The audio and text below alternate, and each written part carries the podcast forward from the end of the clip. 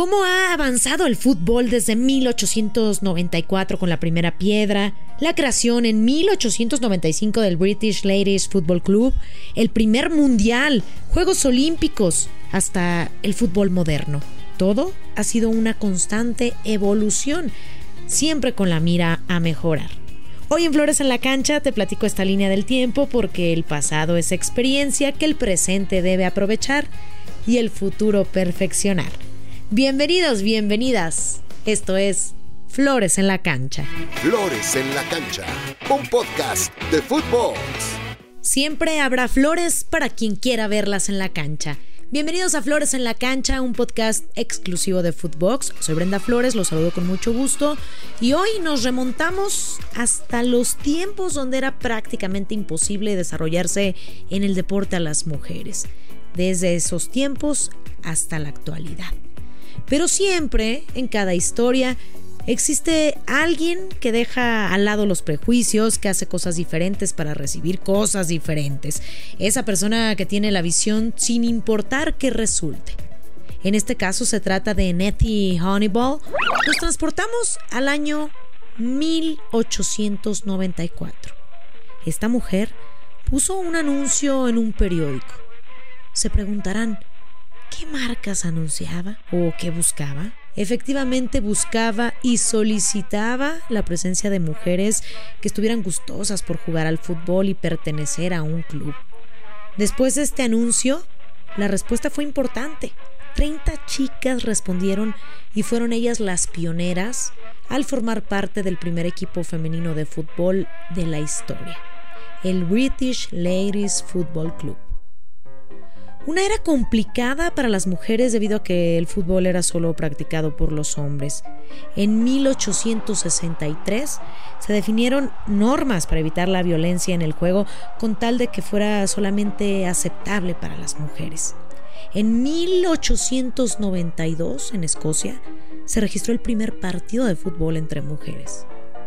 Honeyball, la mujer que hace la primera convocatoria era una activista de los derechos de la mujer, estaba convencida de su causa y quería mostrar que la mujer debía tener un lugar importante en la sociedad que en ese tiempo excluía a muchas mujeres. Llegó la Primera Guerra Mundial y con esto se comenzó a masificar el fútbol femenil en Inglaterra, debido a que muchos hombres salieron al campo de batalla, la mujer se introdujo a la fuerza laboral, trabajando en fábricas. Estas fábricas tenían sus propios equipos de fútbol. Uno de los más importantes, el Dick Kerrs Ladies de Preston en Inglaterra. Equipo exitoso, alcanzando buenos resultados, Tal es el caso de esta goleada 22 por 0 que le propinaron a un equipo escocés. Después de la guerra, la FA no reconoció al fútbol femenil a pesar del camino recorrido y la popularidad. El 23 de marzo de 1895, dos equipos de Londres se enfrentaron, mismos que estaban compuestos solo por mujeres. Unas 10.000 personas asistieron a este duelo. El equipo de Honeyball ganó 7 a 1 en un espectáculo muy diferente a lo de la actualidad. Hubieron muchas críticas, cosas positivas y negativas. Se decía que era cierto que los muchachos jóvenes podrían correr más y patear el balón con mayor fuerza, pero que las mujeres mostraban más conocimiento y calidad en la ejecución. Muchos otros dijeron que las mujeres no podían y nunca jugarían el fútbol como debe ser. El creciente interés por el fútbol femenino queda al descubierto con la realización de competencias nacionales e internacionales, de las cuales las más destacadas a nivel mundial son el Campeonato de Europa Femenino de la UEFA. En 1984 la final fue ganada por Suecia. A esta competición le siguió el Campeonato Femenino de la UEFA, conocido también como Euro Femenino. En 1987, Noruega ganó dicho campeonato y en las siguientes ediciones hubo un absoluto dominio de la selección femenil de Alemania. En siete de las ocho posteriores ediciones, siendo su último título el obtenido en el 2009. Las cosas comenzaron a tornarse diferentes y positivas para el fútbol femenil y fue en el año de 1970 que se organizó el primer mundial en Italia, donde acudieron selecciones representantes de varios países invitados. Parecía que era la mejor noticia, pero la mala, que fue extraoficial y no aparece ni siquiera en la historia del fútbol femenino narrada en las páginas oficiales de la FIFA. Sin embargo, ese mundial y el que le siguió en 1971 llamó la atención de muchos aficionados. El de 1970 fue ganado por Dinamarca, quien se impuso 2 por 0 a Italia. El de 1971 se celebró en nuestro país, en México.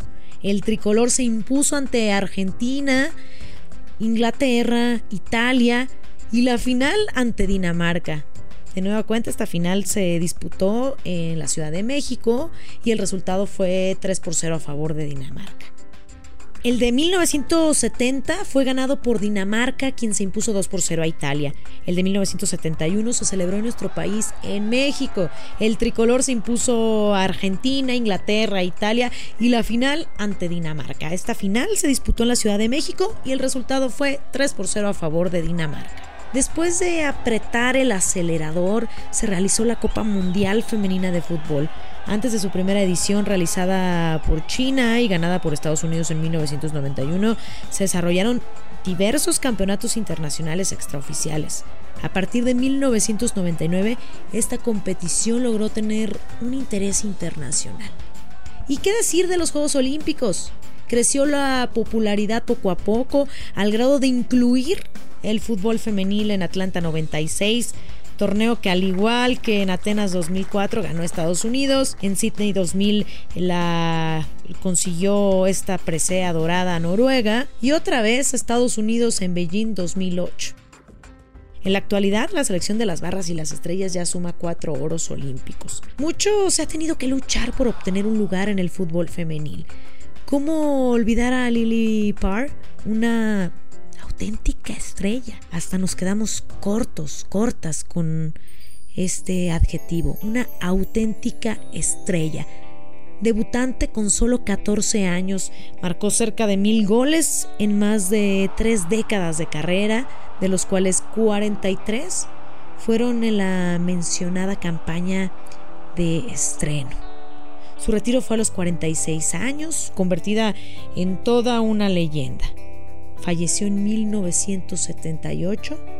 Fue la primera mujer que entró en el Salón de la Fama del Fútbol Inglés y además tiene una estatua en el Museo Nacional de Fútbol Inglés. ¿Y qué decir del desarrollo en Latinoamérica? Esta diferencia de Europa ha sido más débil. Brasil en particular ha desarrollado fuertes ligas femeninas de fútbol.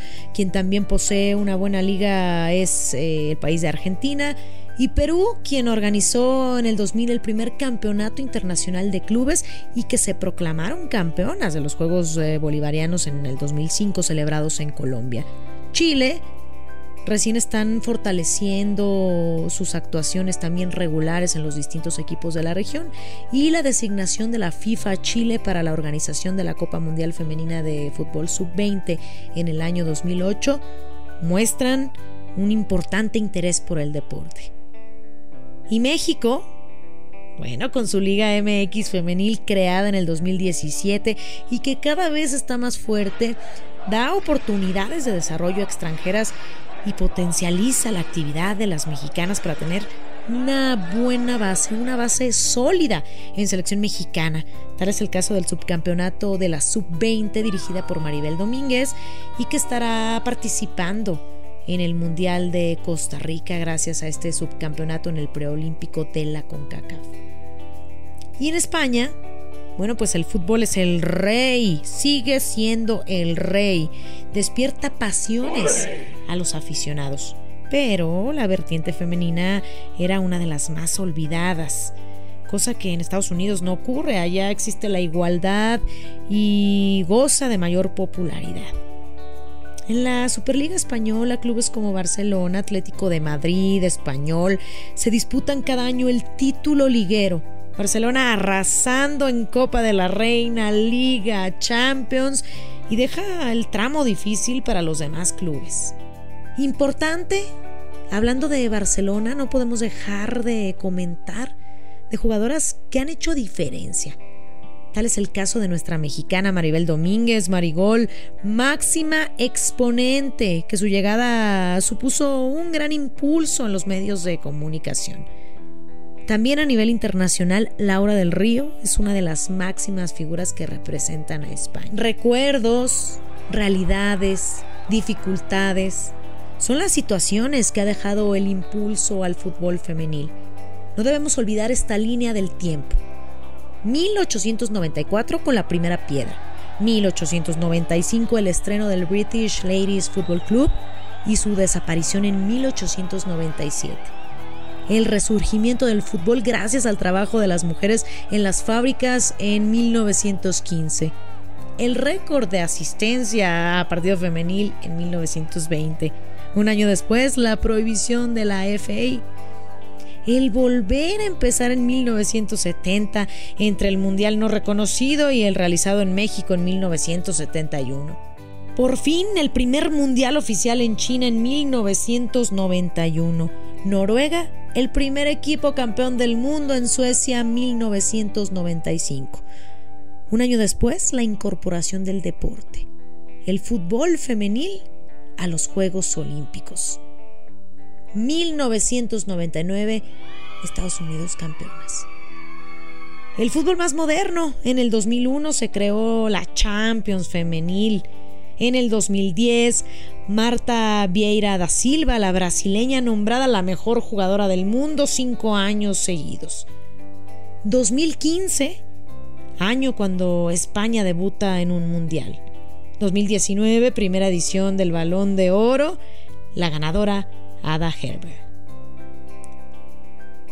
Y este año, la gran hazaña de lograr la igualdad y equidad entre la selección de Estados Unidos femenil con la varonil. Todos estos puntos específicos y fechas nos arrojan cambios positivos y nos damos cuenta lo difícil que ha sido el camino, pero que esta línea del tiempo cada vez tendrá eventos femeniles de mayor calidad, de más apoyo por parte de los aficionados para que esto se consolide cada vez más y cada día más. El pasado, presente y futuro de nuestro fútbol, nos damos cuenta que el pasado es experiencia que el presente debe aprovechar y el futuro perfeccionar. Si se sigue esta línea, seguramente nuestro fútbol femenil cosechará mejores resultados. Espero que les haya gustado esta línea del tiempo desde lo primero que se recuerda en el fútbol femenil hasta la actualidad, donde hay cambios importantísimos y que seguramente vendrán mucho más. Soy Brenda Flores, nos escuchamos en una emisión más de Flores en la cancha y recuerden que siempre habrá flores para quien quiera verlas en la cancha. Hasta la próxima. Flores en la cancha con Brenda Flores, podcast exclusivo de Footbox.